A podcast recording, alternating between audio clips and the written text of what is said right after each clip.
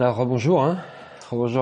à, vous tous. D'abord, je voulais vous remercier parce que euh, vous m'avez permis, euh, vous nous avez permis ce matin d'être avec vous et vraiment ça nous réjouit. Et aussi de revenir euh, sur la terre de Rennes. Depuis cinq ans, on n'était pas revenu. On n'avait pas eu l'occasion ni de prêcher ni de rencontrer une assemblée. Voilà, d'habitude on part toujours à gauche vers Saint-Malo et vraiment ça nous a touché euh, votre invitation et on voulait vraiment vous le, le dire sincèrement. Vous avez les salutations de l'église de Saint-Malo? Qui euh, se réjouit aussi de pouvoir euh, me libérer pour venir partager la parole. Et euh, je voulais, comme on est, c'est bien qu'on soit un petit comité, on va avoir un, un, une approche de la parole que vous n'avez peut-être pas l'habitude, peut-être, mais je voudrais qu'on se place dans une situation vraiment de d'écoute. Et euh, il nous est dit euh, au chapitre 12 de, de Romains, et ça va être un petit peu le, le, une partie du thème, mais juste je voudrais reprendre dans ma parce que j'ai deux bibles, hein, je travaille beaucoup avec euh, voilà, et c'est marqué euh, dans ma version ici, le chapitre 12, le titre c'est la consécration du chrétien. D'accord? Donc on, on, va on va essayer d'aller dans ce dans ce chemin-là, on va entendre parler de, différents dons, de différentes choses. On a traité récemment le fruit de l'esprit, les dons et les relations à Saint-Malo. Et j'ai à cœur toujours quand je prêche pour la première fois dans une assemblée de, partager ce thème qui me tient beaucoup à cœur. Et on va pouvoir lire ce passage dans le chapitre 12 au verset 3 de Romains. Alors, ce que je vais faire, c'est que je vais vous le lire dans une version parole vivante. Alors, vous avez deux solutions. Vous pouvez lire ce qui va peut-être pas toujours très simple par rapport à votre version. Vous inquiétez pas, le texte est très précis. Il n'y a pas de, c'est bien ça. Vous pouvez soit lire, soit m'écouter. Je pense que c'est plus simple de m'écouter dans un premier temps. Après, vous pourrez, vous pourrez reprendre puisque c'est enregistré. Vous pourrez bosser dans votre version. Alors c'est Paul qui parle en Romains et qui dit ceci au verset 3. Dieu m'a fait grâce et il m'a accordé un ministère et des dons. Et c'est important parce que euh, je pense que des fois on limite les personnes à un don et on voit que Paul a reçu des dons. Et c'est important de comprendre ça aussi. C'est pourquoi j'aimerais vous faire quelques recommandations. N'ayez pas une opinion exagérée de votre importance, mais que chacun de vous s'efforce de se faire une idée juste de lui-même. Ne surestimez pas vos capacités, n'aspirez pas à ce qui dépasse vos possibilités ou qui déborde votre vocation. Acceptez vos limites, celles que vous tracent les dons particuliers qui vous ont été départis en vertu de votre foi. C'est important de ne pas avoir le melon, je vais en parler, en parler en termes mais il est important de ne pas négliger les dons et ce qu'on a reçu. Et je crois que c'est important de travailler avec le don dans une communauté et sous la sécurité d'une communauté. Vous allez voir le développement, comment ça se passe. Parce que le don, l'est ou le don, sert la communauté. Il ne sert pas la personne en elle-même. Vous savez que tous nos membres et organes constituent un corps unique. Pourtant, tous n'ont pas la même fonction. De même, nous tous qui sommes en communion avec le Christ, malgré notre pluralité, notre diversité, nous ne formons qu'un seul corps individuellement. Chacun a besoin de tous, je répète, chacun a besoin de tous pour être complet.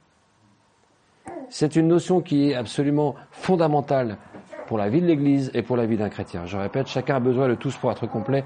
Nous sommes mutuellement interdépendants. En effet, comme les organes entre eux, nos fonctions nous lient les uns aux autres. Et pourtant, nous sommes tous différents, c'est vrai. Exactement comme les organes et les membres du corps. Nos talents varient suivant la grâce qui nous a été conférée. Et Paul va écrire une liste. Sous l'inspiration du Saint-Esprit, va donner les, les, les, structures qui accompagnent l'Église et que les chrétiens doivent manifester. Alors il nous est dit ceci. L'un a reçu le don d'adresser des messages inspirés. C'est le don de prophétie. Alors il dit bien, et c'est bien dit, un, un don d'adresser des messages inspirés, parce que je crois qu'il peut y avoir des messages qui ne sont pas inspirés. Et il faut toujours faire la part des choses et de se dire, voilà, on est, on est enseigné pour aussi apprendre à discerner. Vous savez, parce que le don de prophétie, je, c'est un, c'est un sujet qui a été longtemps abordé, longtemps développé, etc., et qui est absolument nécessaire puisqu'il fait partie d'un des piliers des dons, mais il doit être aussi inspecté et vérifié. Vous savez que le don de prophétie, sa base, on retrouve dans 1, Corinthiens 14, on va le lire si vous voulez ensemble, parce que c'est important de bien le, de bien saisir ce qu'il est.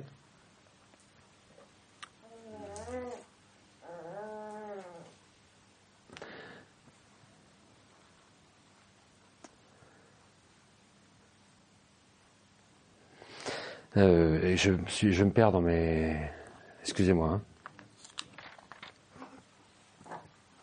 Bon, je vais y revenir à 5 Corinthiens, je vais y revenir, mais on va en reparler.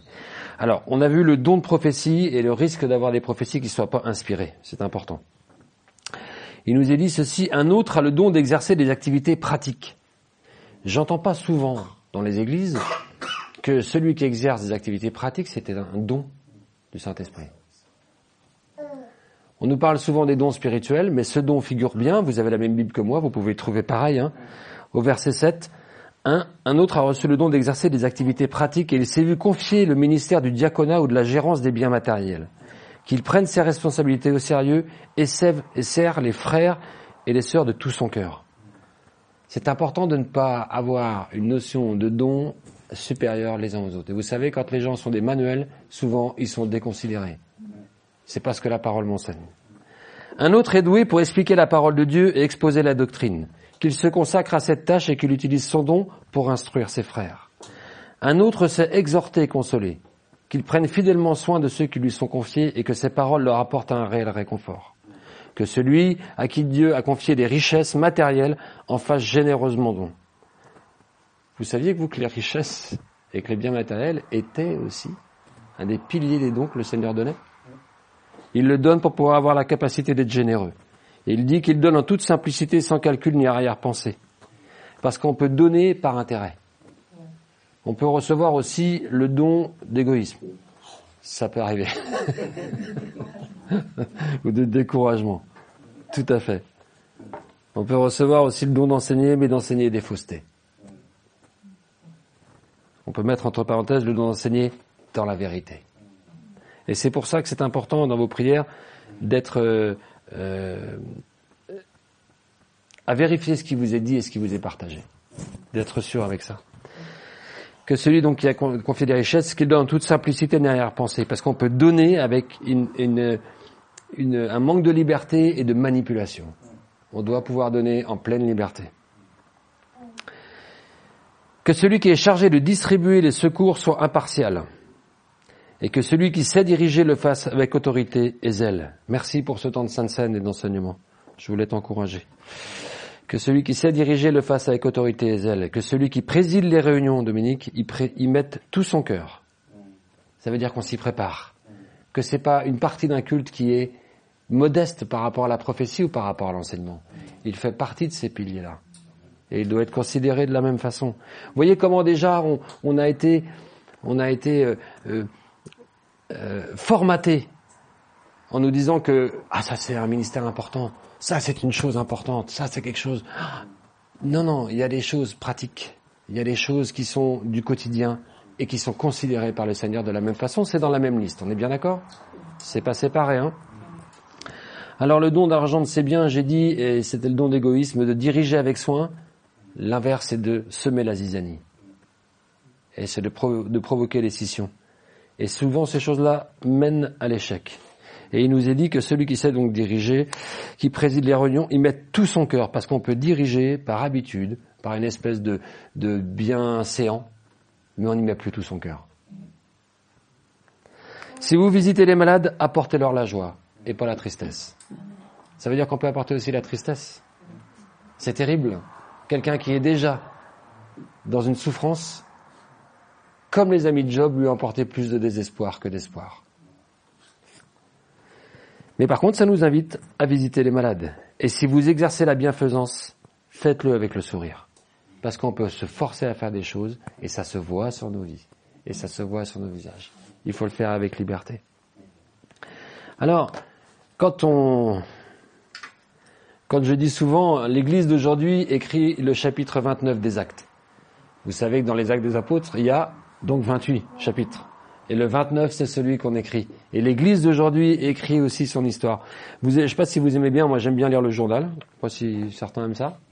Peut-être vous lisez des trucs comme Voici ou des potins, j'en sais rien. moi je suis pas très fort là-dessus. Par contre, j'aime bien prendre des informations. Et je crois que le livre des actes est comme, est comme un, le journal de l'Église et qui est toujours aussi actuel. Vous êtes d'accord avec moi? Quand je le lis, je lis, je lis véritablement euh, euh, quelque chose qui est vivant, des hommes et des femmes qui vivent l'Évangile, et j'y vois aussi des traces de ce que je vis aujourd'hui au sein de l'Église.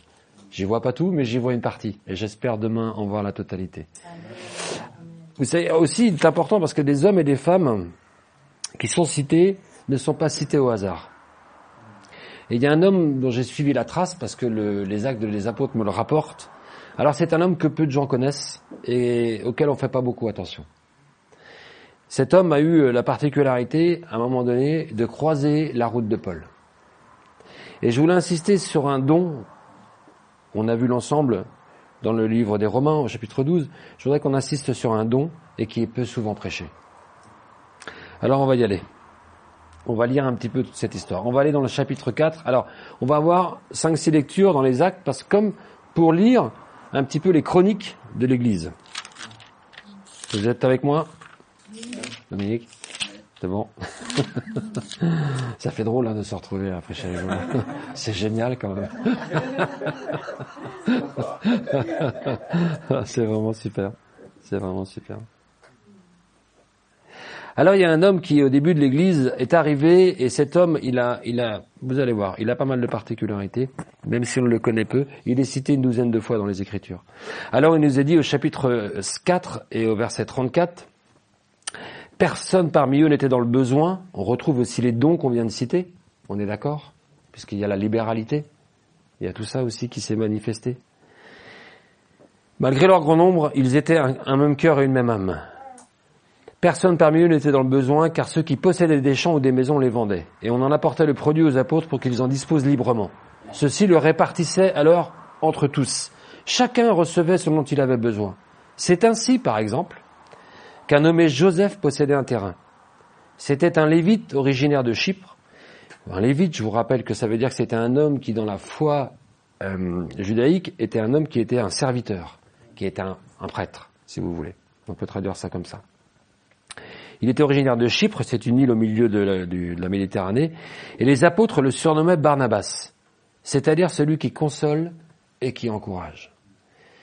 Dans vos versions, vous verrez, souvent c'est écrit, il l'appelle fils d'exhortation. Et c'est pour ça que je, je, vous ai amené vers ce chapitre 12 des Romains avec ces dons, parce que dans la liste qui est là, au milieu, se trouve le don d'exhortation, le don d'encourager, le don d'exhorter. Et c'est ça que je voudrais approfondir avec vous sur ce don, parce que la parole de Dieu nous dit aussi aspirer aux dons les meilleurs. Et j'ai beaucoup entendu de gens dans les 30 dernières années qui ont aspiré aux dons de prophétie, c'est très bien, qui ont aspiré aux dons de guérison, etc., etc. Mais j'ai rarement entendu quelqu'un, si ce n'est jamais, qui a manifesté le désir de recevoir le don d'exhortation. Peut-être que vous, vous l'avez entendu. Moi, je ne l'ai jamais entendu. Et vous allez voir la conséquence de ce don et la richesse de ce don. C'est ainsi que cet homme, alors, il s'appelle Joseph. Vous remarquez aussi qu'il a amené l'argent de la vente de son terrain. Il ne nous a pas dit qu'il avait vendu tous ses biens. Il en a peut-être gardé. Je ne sais pas ce qu'il a fait. Il a géré les choses selon l'inspiration qu'il avait. Mais il a commencé par exhorter les apôtres et l'Église par un don matériel. Ça a été son premier geste. Mais il le connaissait. Je ne sais pas si vous, vous avez un surnom. Moi, j'en ai eu un quand j'étais jeune. Qui pas très glorieux. qui n'était pas très glorieux. Je ne sais pas si vous, vous avez un surnom. Dans les églises, on n'a pas l'habitude de donner des surnoms. Non, vous, ici non plus Vous faites pas Et pourtant, c'était quelque chose que les apôtres pratiquaient. Et ils lui ont donné un surnom comme s'ils anticipaient déjà le nom qui est inscrit dans le livre de vie. Et ce nom qu'il avait reçu, c'était fils d'exhortation. Waouh. Waouh. C'est pour ça que c'est intéressant de lire le journal avec détail. Quand vous avez accès à des informations comme celle-là, elles sont précises plus que celles que vous entendez ou que vous pouvez lire. Et elles sont pleines de richesses il est intéressant vraiment de creuser et de fouiller. Il vendit son terrain et en apporta le montant pour le mettre à la disposition des apôtres. Cet homme va intégrer l'église de Jérusalem et on va le retrouver un peu plus loin, acte 9, puisqu'on continue dans, le, dans les chroniques. Dans les événements qui ont euh, entraîné l'église de Jérusalem, il y a un homme que vous connaissez tous, hein, qui avait, qui s'appelait Saul et qui est devenu Paul qui a une conversion incroyable. Le problème, c'est que cet homme avait un tel passif et avait une telle réputation qu'il Enfin, il, faisait peur à tout le monde, clairement. Et je comprends qu'ils en aient peur. C'était un homme violent, c'était un homme qui était un extrémiste, qui était un fanatique et qui cherchait à massacrer et à détruire les chrétiens. Cet homme rencontre le Seigneur, il a une révélation. Le problème, c'est que il a sa réputation qui va avec lui. Et tout le monde a peur de lui. Et personne ne veut le voir. Tout le monde se dit, oulala, c'est un fada, il va rentrer, il va rentrer dans notre, euh, dans notre mouvement et il va nous mettre un bazar, c'est pas possible. Alors, comme il prêche et qu'il y a des manifestations qui se font, suite à sa conversion, les juifs cherchent à le tuer. Alors il s'est échappé. Et c'est ainsi qu'il, et c'est à ce moment-là, au verset 26 du chapitre 9, c'est ainsi qu'il parvint de nouveau à Jérusalem, et là il essaya d'entrer en relation avec les disciples et de se joindre à eux. Mais tous avaient peur de lui. J'aime bien des fois la délicatesse de la parole. Moi je dirais ça autrement, mais tous avaient peur de lui, ne pouvant croire qu'il fut réellement converti et devenu un disciple de Jésus. C'est pas facile, hein? Même les apôtres, remplis du Saint-Esprit, eh ben, ils n'arrivaient pas à discerner chez lui et à voir des choses. Écoutez bien ceci au verset 27. Ce fut Barnabas qui intervint en sa faveur. Il le présenta aux apôtres et leur raconta comment sur le chemin de Damas, Saul avait bien vu le Seigneur et qu'il avait, et qu'il avait dit, et enfin, ce qu'il avait dit, et enfin avec quel courage il avait pris position ouvertement pour le nom de Jésus à Damas. Verset 28. Dès lors, dès lors il fut admis en la compagnie, en leur compagnie, et se joignit à toutes leurs activités dans Jérusalem. Dès lors, parce que Barnabas dans ce don d'exhortation, je crois que ce don permet de mettre deux choses en route. La première, c'est le discernement, ce fameux discernement qu'on demande. Prions pour avoir ce discernement. Il a vu que Saul, que Paul avait reçu un appel. Je vous signale quand même qu'il est le seul à pas avoir eu peur. Il a visionné les choses. Il a vu que chez lui, il y avait il y avait véritablement une conversion, mais qu'il y avait plus que ça. Il a voulu l'intégrer à l'église de Jérusalem parce qu'il a vu un serviteur qui s'engageait. Ça, c'est la première des choses. Le discernement, la vision. Et la deuxième chose, c'est qu'il prend sous son aile. Celui qui exorce, discerne, protège et accompagne.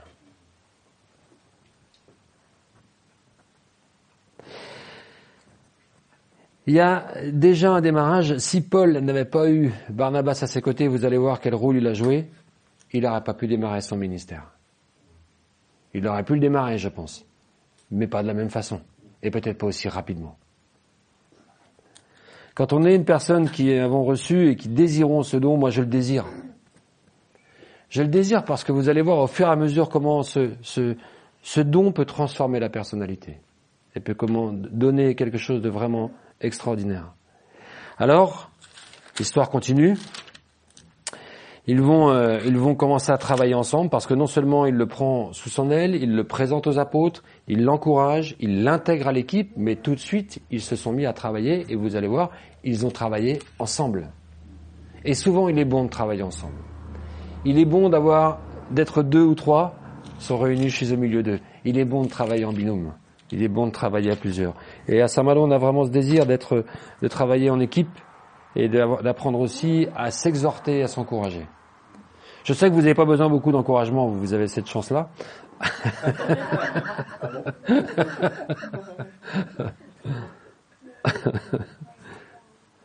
Alors bientôt l'église de Jérusalem au chapitre 11 au verset 22 dans les actes, toujours dans notre euh, chronique, bientôt l'église de Jérusalem a pris la nouvelle et envoya Barnabas à Antioche.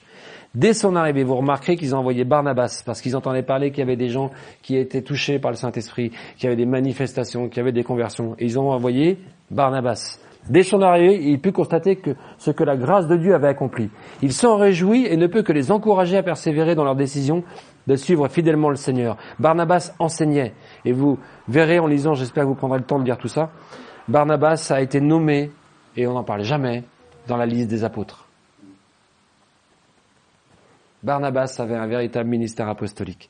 Barnabas, il nous est dit ceci, écoutez ce témoignage, Barnabas était un homme généreux et bon, rempli d'Esprit Saint et de foi. Quel témoignage. Quel témoignage. C'est ainsi qu'un assez grand nombre de personnes s'attachèrent au Seigneur. Barnabas se rendit alors à Tars pour y chercher Saul. Il l'oublie pas. Il sait qu'il y a un appel sur sa vie. Barnabas a compris que c'était pas lui qui allait être devant, mais c'est que c'est Paul qui allait avoir cette dimension. Il vient chercher, il protège, il cautionne, il accompagne et il lance dans le ministère. Alors il est parti chercher, il est parti chercher seul. Ma, traduction c'est seul, mais c'est Paul. Quand il l'eut trouvé, il l'a mené avec lui à Antioche. Durant toute une année, il participait aux réunions de l'église et enseignait beaucoup de personnes. Ce fut à Antioche que pour la première fois les disciples de Jésus furent appelés chrétiens. Parce que Barnabas avait décidé d'amener Paul avec lui et qu'ils y sont restés un an pour enseigner l'église.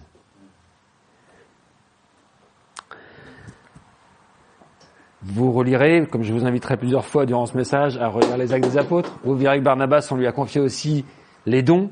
On lui a confié les dons matériels, hein, je parle. Hein. Et euh, ils avaient vraiment cette conscience d'œuvrer pour l'Église. Alors il va se passer un événement, on va pas lire tous les, tout ce qui concerne Barnabas, mais quelques-uns, je regarder. Il y a un passage qui est quand même assez incroyable et qui définit bien la personne. Vous connaissez cette expression, on ne, reconnaît pas le caractère d'un chrétien à ses actions, mais on le reconnaît à ses réactions. Rappelez-vous de ça, c'est très important. Alors, l'Église grandit, il se passe des choses, il se, manifeste des événements assez incroyables.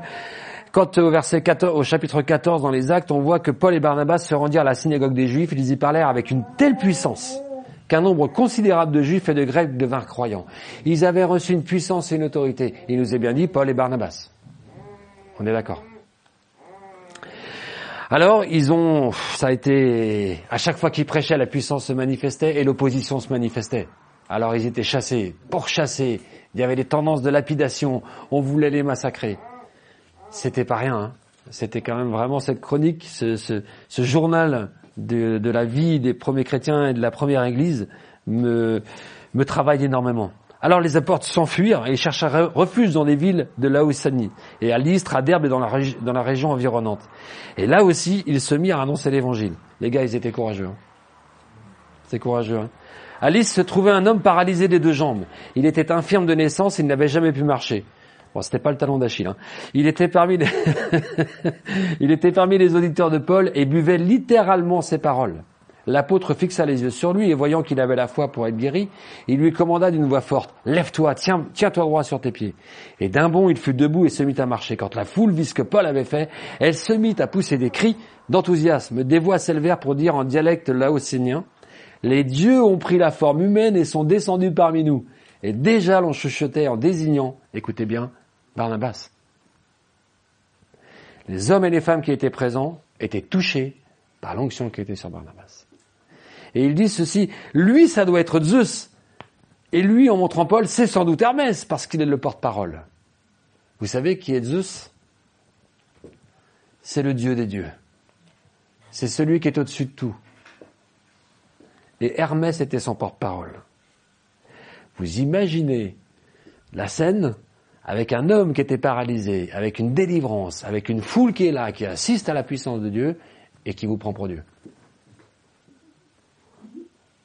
Chou Chou Et c'est incroyable. C'est incroyable que les hommes et les femmes présentes confessent que l'action qui est à travers eux peut les considérer, amène à les considérer comme des dieux le rayonnement que Barnabas avait.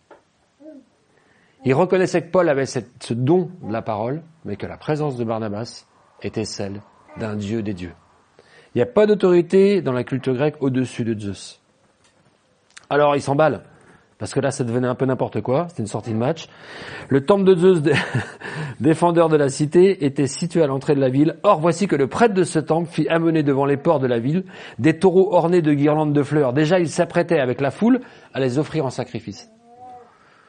Waouh, j'aimerais pas être dans des instants comme ça. Hein. La folie de la foule, la folie du monde, la folie de la de la crise qui peut prendre les gens, c'est incontrôlable. Alors, dès que les apôtres Barnabas et Paul l'apprirent, ils déchirèrent leurs vêtements en signe de consternation et se précipitèrent au milieu d'eux et s'écrièrent Amis, que faites-vous? Nous sommes des mortels comme vous. Ils en pas le melon, les gars. Ils savent d'où viennent leur autorité. Ils savent qu'ils n'ont pas à usurper l'autorité. Ils savent qu'ils n'ont pas en abuser et en profiter.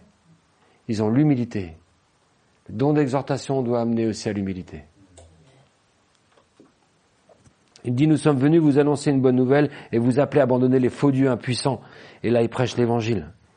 Et même en leur parlant ainsi, verset 18, ce n'est qu'à grande peine qu'ils réussirent à dissuader la foule de leur offrir un sacrifice.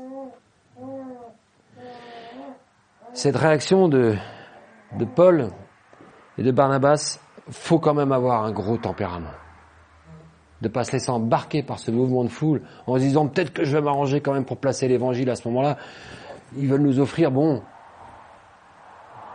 on se laisse entraîner dans quelque chose qui est un peu... Euh, et plus on monte dans le ministère, plus on a de l'engagement dans le ministère, plus on prend le risque de se laisser porter par la foule et de perdre l'essentiel. C'est pour ça qu'on voit tellement d'hommes et de femmes qui s'en finissent par dévier alors que l'appel était bon au départ, ils avaient reçu quelque chose. S'ils ne gardent pas cette simplicité et cette dépendance à Dieu, alors ils ne sont pas à l'abri de, tout, de toute dérive.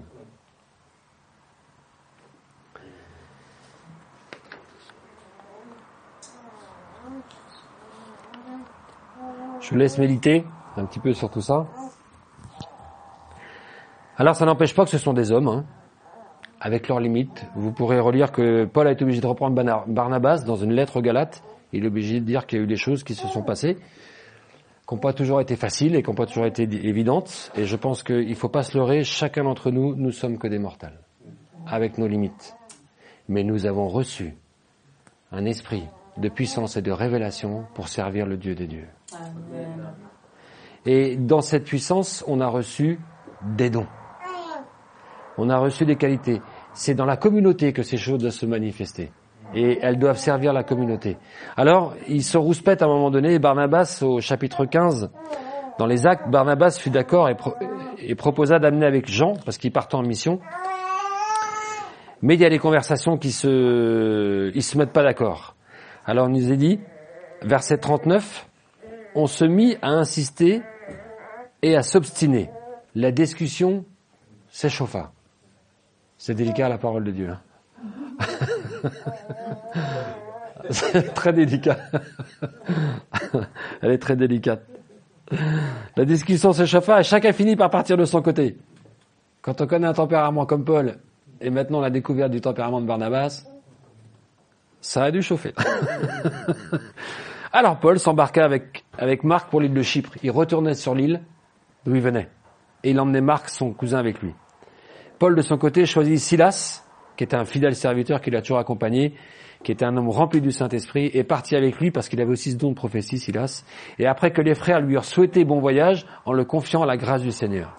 Et là, à ce moment-là, il parcourut la, Syrie et la Cilicie, Paul, apportant aux églises un nouveau courage, un nouveau courage et de nouvelles forces.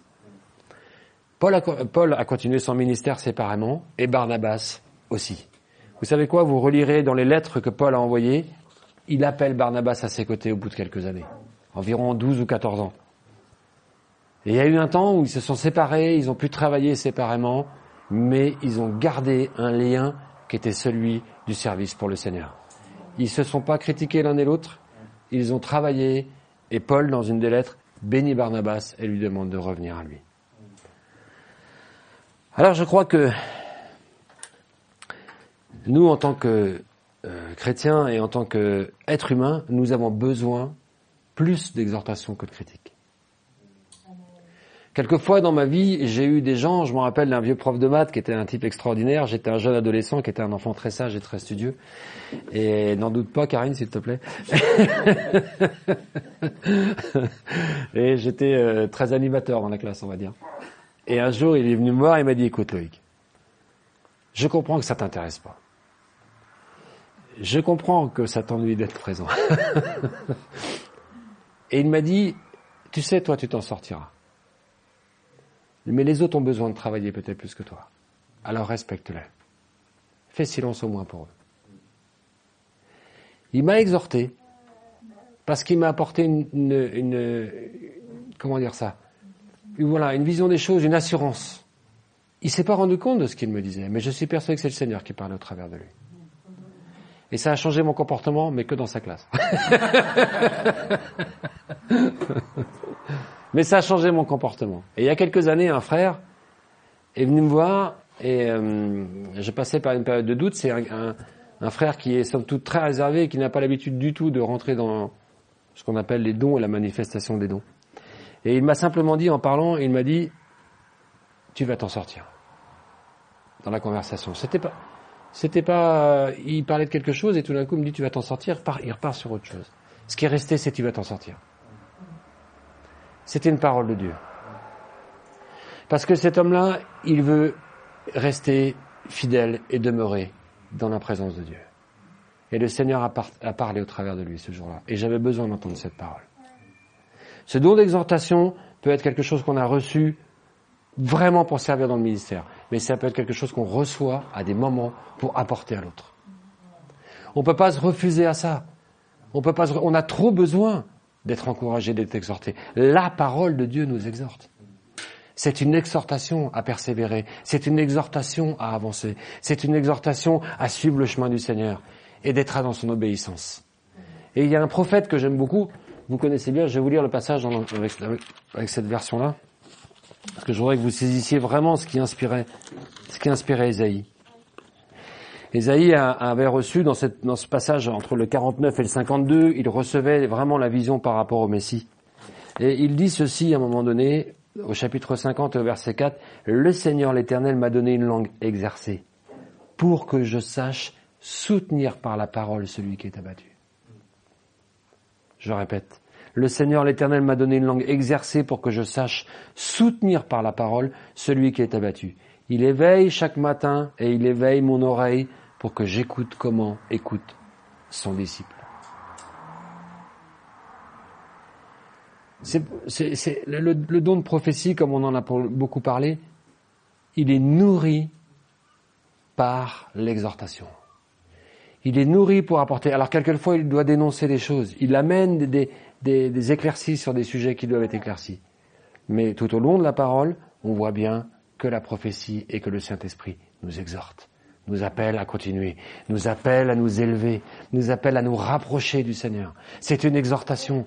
La parole, l'enseignement doit nous emmener vers Christ, vers une exhortation de persévérer dans la foi chrétienne.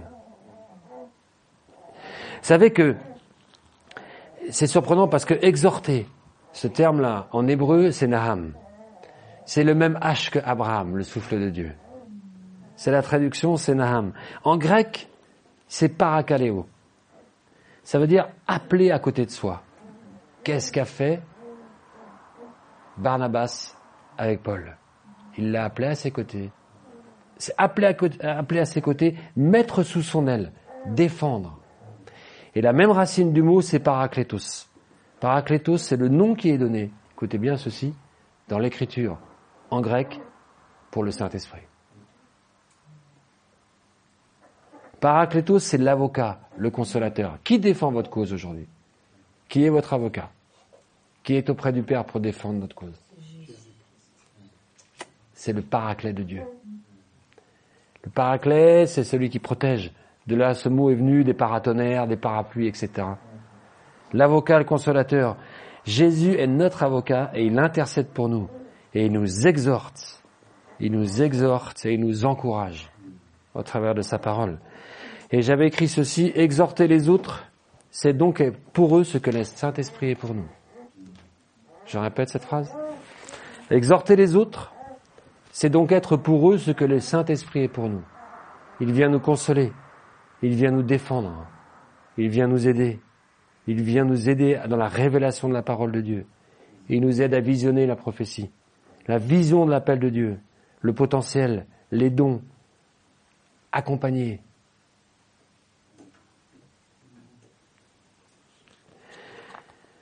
Vous pourrez, quand vous relirez les Écritures dans le livre des Actes, vous verrez que Barnabas, on n'en entend plus parler. il a été vraiment un soutien, il a été une aide extraordinaire, il a été l'homme que le Seigneur a conduit auprès de Paul, il a accompli sa mission, il a rempli son contrat et il a suivi son chemin à Chypre, il est retourné sur son île, on ne sait pas ce qu'il est devenu, Certainement, je pense que sa fin a dû être aussi l'égale de, beaucoup de ces hommes qui ont payé un prix jusqu'à la mort pour suivre le Seigneur. Pour... Euh, J'arrive à la conclusion. Ça va Vous me suivez encore un peu? Ça va? Parce qu'il m'avait dit d'ailleurs que c'était deux heures environ la prédication. c'est ça, c'est ce que tu m'as dit. Qu'ils étaient les auditeurs qui étaient pas obligés, qui étaient très patients. voilà, là c'était juste l'introduction. je vais relire, euh, je vais relire le passage.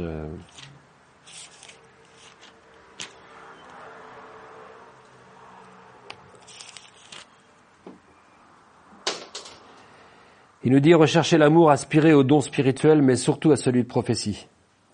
Et c'est pour ça que je suis, la parole de Dieu éclaire vraiment cette dimension de prophétie avec la dimension d'exhortation. C'est lié.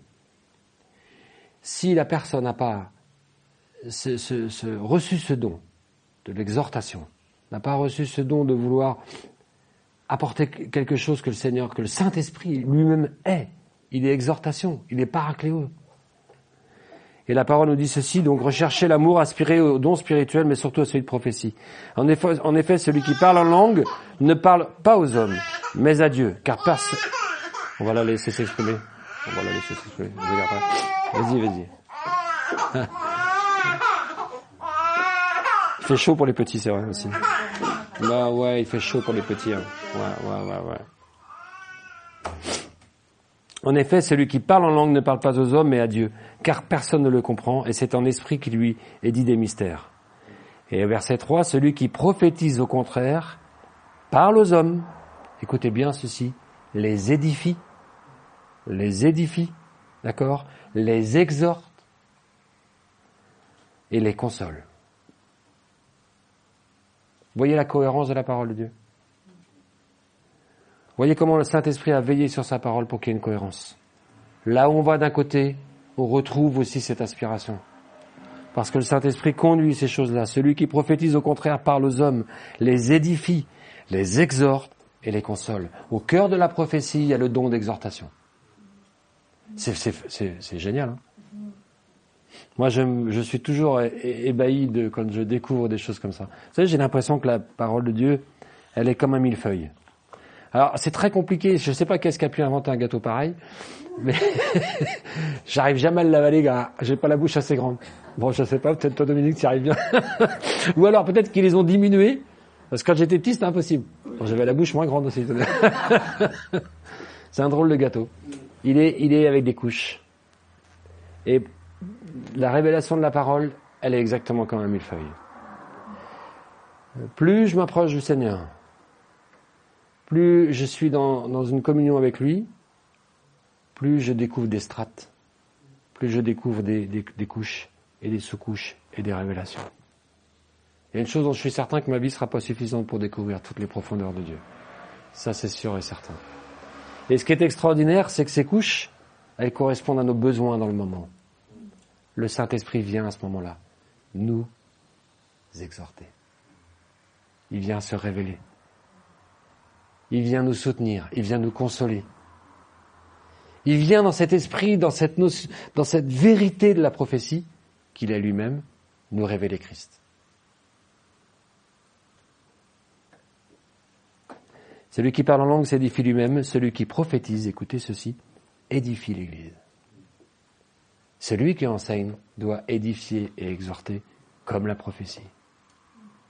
Ces dons-là, vous remarquerez bien, vous prendrez le temps d'étudier, ils sont destinés non pas à satisfaire notre personne, ils sont destinés à nourrir l'Église. Ils sont destinés à nourrir, à édifier, à exhorter, à consoler la fiancée de Christ que vous êtes ce matin.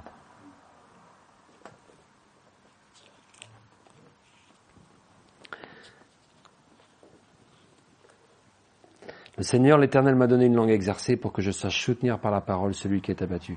Il éveille chaque matin, il éveille mon oreille pour que j'écoute comme écoutent les disciples. Plus on est dans l'écoute, plus on doit entendre. Le Saint-Esprit peut traverser et parler au travers de nous et y sentir une exhortation. Si je vais voir des frères et des sœurs et qu'à chaque fois que je les vois, j'entends des, grognements et des pleurs, alors je prie pour eux pour la consolation. Je demande au Seigneur de me révéler pour les aider. Mais si c'est une situation constante, alors il y a une dimension qui manque. Il y a une liberté dans l'esprit qui manque. J'avais noté, si tu n'es pas content de ce que tu récoltes, change de semence. Si tu n'es pas content de ce que tu récoltes, change de semence. Nourris, nourris ton âme avec la bonne semence. Il y a une version de la parole de Dieu qui s'appelle d'ailleurs la, bonne semence. Hein? C'est vrai, hein?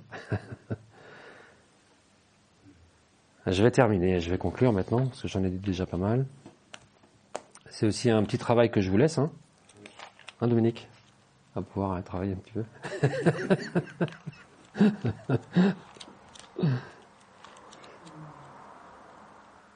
Et plus je relis les lettres de Paul, plus je, plus je relis, en ce moment c'est passage, plus je, je sens tellement, tellement cette dimension d'exhortation. Tellement Paul porté. Quand on lit dans les Éphésiens, pour moi c'est une, des, lettres dans cette version-là qui est, comme je dis souvent, c'est il est un pied au ciel, un pied sur la terre dans cette épître.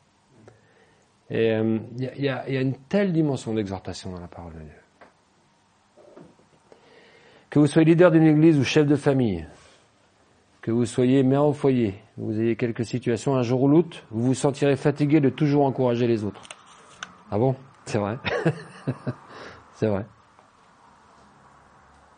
À atteindre leur potentiel et à surmonter leurs difficultés.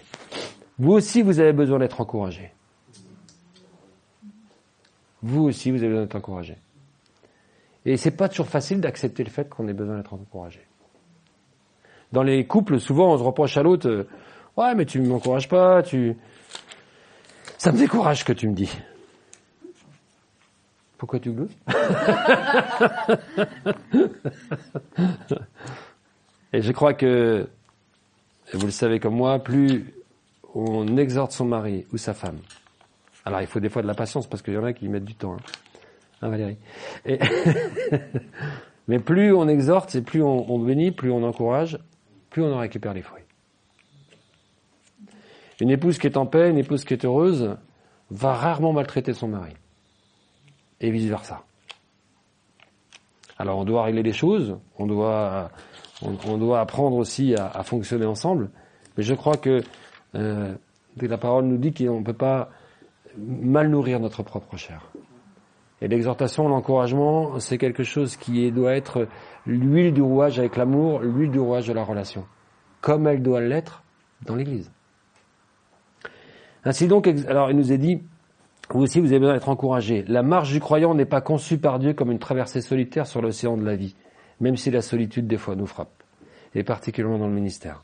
Quand Paul écrit Ainsi donc exhortez-vous mutuellement, on lira ce passage-là. Le mot important est mutuellement. Beaucoup viennent chercher de l'exhortation, mais peu en donnent. C'est pas normal. Changer de semence, et vous récolterez autre chose. Et les gens pourront manger les fruits dans votre arbre, des fruits d'exhortation, des fruits d'encouragement.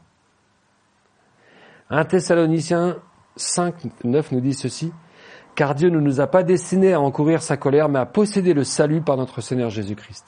Il est mort pour nous afin que nous vivions éternellement unis à lui, que nous soyons vivants ou déjà morts lors de son retour. C'est pourquoi il faut vous réconforter et vous encourager et vous exhorter mutuellement à progresser dans l'unité comme vous le faites déjà. Pour conclure, les trois choses qu'il faut, je crois, vraiment euh, garder mutuellement, c'est un mot très important. Premier, c'est laissez-vous, laissez Dieu vous encourager à travers sa parole, qui regorge de promesses du genre, sois fort, Josué 1, sois fort et courageux, ne t'effraie point, ne sois pas terrifié, car le Seigneur ton Dieu est avec toi partout où tu iras. Remarquez que cet encouragement est précédé par un commandement, que ce livre de la loi ne s'éloigne point de ta bouche médite-le jour et nuit. Quand des événements de vos vies, on a vécu des événements dans nos vies, des événements extraordinaires, incroyables, superbes et terribles. Et dans les moments top super, souvent me venaient des paroles de reversement qui, qui étaient nourries de la parole de Dieu. mon âme bénit l'Éternel, dans la joie. Et quand les moments douloureux ont été là, le Seigneur a permis que ces paroles me reviennent et m'ont encouragé et m'ont relevé. Mon âme bénit l'Éternel, que tout ce qui est en moi bénisse son sang. Se nourrir de la parole, c'est aller chercher l'exhortation de Dieu. Rechercher la présence de Dieu est la première condition pour recevoir ces encouragements. La deuxième, c'est accepter les encouragements des autres. Accepter les encouragements des autres. Nous avons tous besoin d'entendre les paroles rassurantes de ceux qui nous entourent et de savoir qu'ils prient régulièrement pour nous. David avait besoin, et c'est vrai que c'est un sujet que j'aurais pu prendre aussi, comme Paul et Barnabas, et vous en trouverez plusieurs dans les Écritures. David a eu besoin de Jonathan. Ça a été pour lui véritablement un fils d'exhortation, qui l'a soutenu, pas suffisamment longtemps pour David, il en a été malheureux, mais pour accomplir sa destinée, Jonathan se mit en route, et ça nous est dit dans 1 Samuel chapitre, euh, chapitre 23, Jonathan se mit en route et elle a trouvé David à Oresta, et il l'encouragea, il l'exhorta David au nom de Dieu. Et la troisième et dernière, acceptez vos propres encouragements.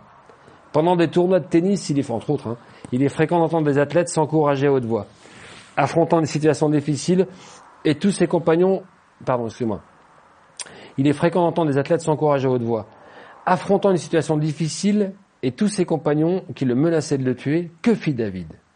Il nous est dit en 1 Samuel 30, il se fortifia en l'éternel son Dieu. Il se fortifia. Et c'est pour ça qu'on voit bien que les psaumes, il y a une notion de répétition. Quand on lit un psaume, je ne sais pas si vous, vous faites ça, mais quand il dit mon âme bénit l'éternel, je le répète, je le ressasse, j'ai besoin de l'entendre. J'ai besoin de me fortifier autour de cette parole. J'ai besoin qu'elle pénètre mes pensées, mais qu'elle pénètre aussi mon âme et mon cœur. Qu'elle s'imprègne sur mon cœur. Parce qu'au moment opportun, au moment nécessaire, je peux glorifier Dieu ou je peux trouver une exhortation en Dieu au travers de sa parole. C'est pas des mantras, hein. Vous savez ce qu'ils font les certaines religions? Ils ont des tubes hein, avec des prières dessus. Et plutôt que de prendre le temps de les lire, ils tournent les, en disant que voilà, c'est, ouais, mais j'ai l'impression que des fois aussi, nous, on tourne des pages sans garder des choses nécessaires qui peuvent nous nourrir. Il se fortifie en éternel. Et pour conclure, Matt Brown a écrit, se concentrer sur les grandes choses que Dieu a accomplies dans votre vie ne demande pas plus d'énergie que de se laisser effrayer par les obstacles qui se dressent devant nous. S'encourager soi-même dans le Seigneur n'est qu'une affaire de choix l'accomplissement de notre vision en dépendra. je vais lire ce passage, relire. C'est pourquoi il, faut, il vous faut vous réconforter et vous encourager mutuellement à progresser dans l'unité comme vous le faites déjà dans l'exhortation. Amen. On va prier. Seigneur, je veux vraiment te remercier parce que c'est quelque chose d'incroyable de d'avoir la possibilité de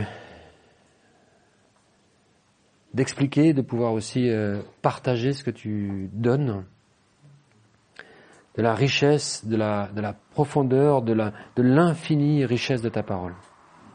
Et Seigneur, je veux t'apporter vraiment euh, mes frères et mes sœurs ce matin qu'ils aient aussi euh, un plein renouveau dans leur désir d'avoir des dons, de recevoir les dons, de pouvoir aussi laisser ces dons s'exprimer et que chacun d'entre eux puisse aussi encourager l'autre à exprimer ses dons.